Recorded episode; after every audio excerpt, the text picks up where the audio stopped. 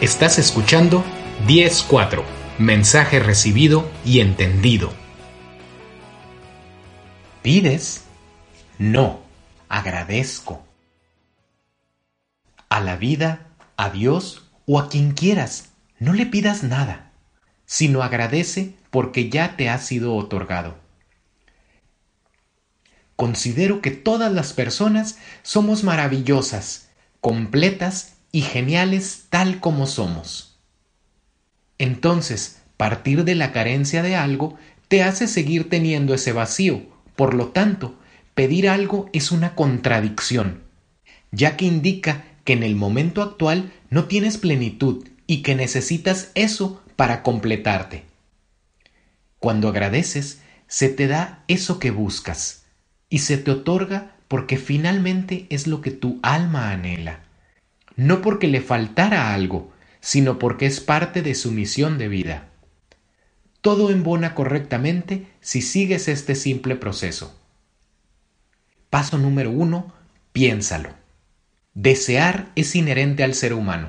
Considero apropiado tener sueños y anhelos. Sin embargo, pedir que se te cumpla el deseo enturbia todo el proceso, porque te estás desconectando de tu esencia de plenitud.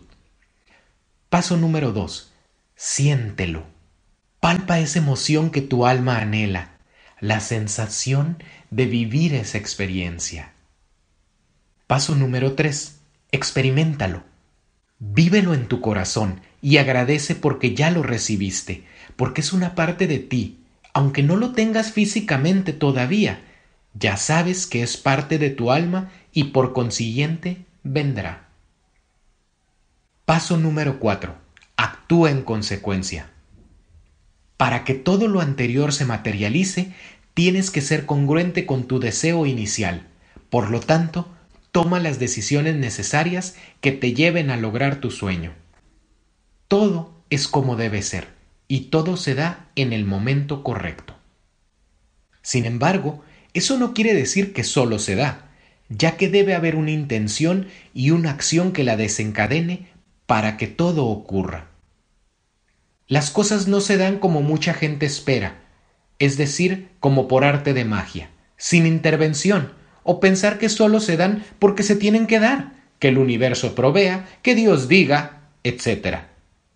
¿Y sabes por qué? porque el universo quiere lo que tú quieres. La vida anhela lo que tú anhelas. Dios te deja a ti la libertad de elección y de acción. Tú decides si se dará y tus acciones determinan cuándo se dará. En otras palabras, tus elecciones deciden el momento correcto.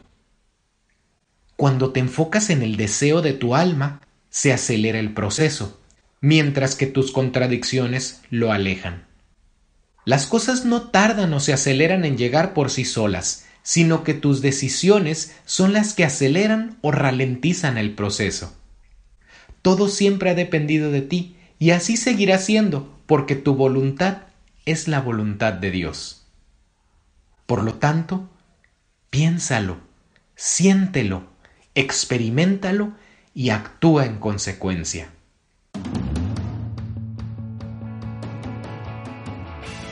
experimenta, recuerda, recrea, vive y sé la mejor versión de ti.